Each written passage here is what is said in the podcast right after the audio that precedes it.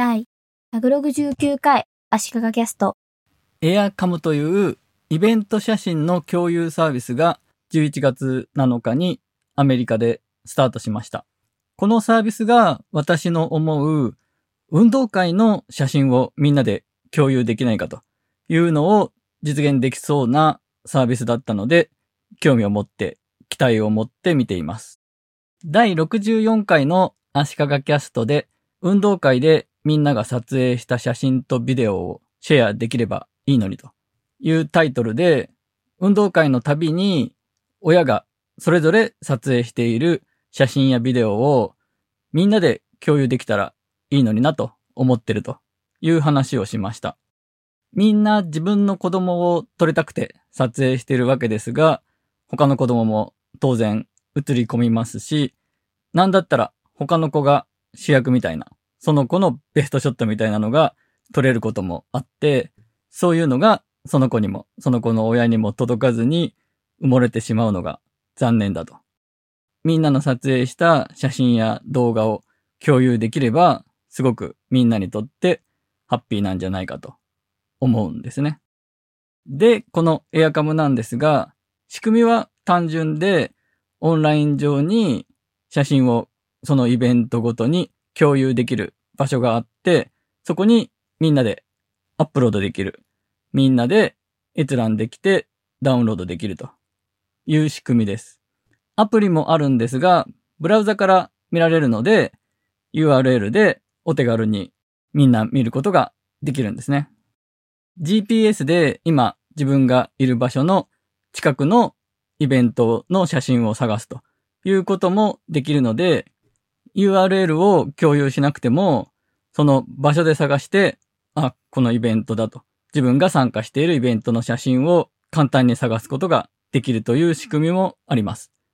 ただ、それだと公開してしまってる状態になるので、誰でも探せばその写真が見られることになるので、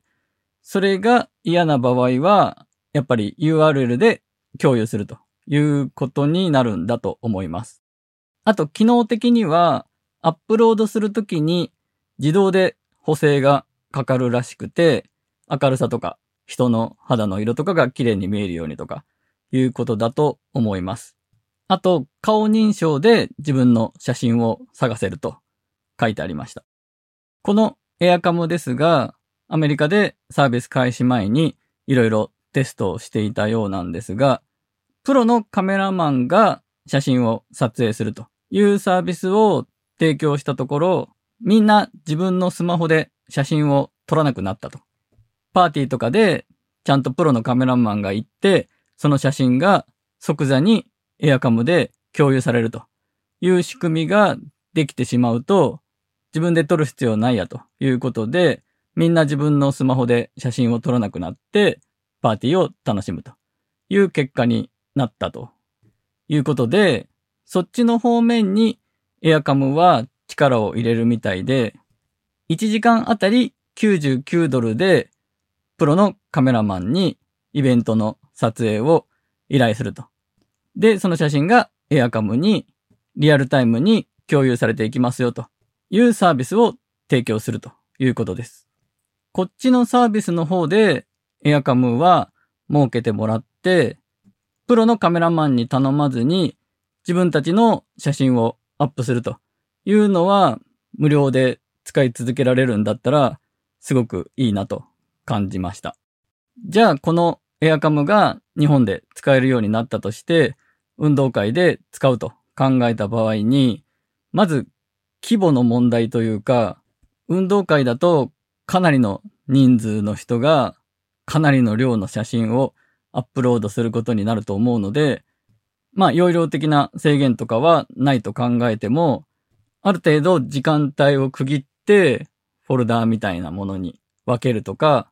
理想を言えば AI で競技ごとにフォルダーに分けるとか、そういう仕組みが必要な感じがしますね。あと、セキュリティ的な懸念というか、要は自分の子供をアップしてほしくないというような人が出てくると思うので、そこをどうするかと。まあ技術的になんとかなるのか、ルールでなんとかするのかということになると思うんですが、まあ意外とトップダウンで学校側がもうこれを使いますとかいうことである程度なんとかなるケースもあるのかなと。私立の幼稚園とかだったら意外とトップダウンでいけるんじゃないかなとか思ったりしています。ということで、イベント写真の共有サービスのエアカムと、これを運動会の写真を共有するのに使えないかという話でした。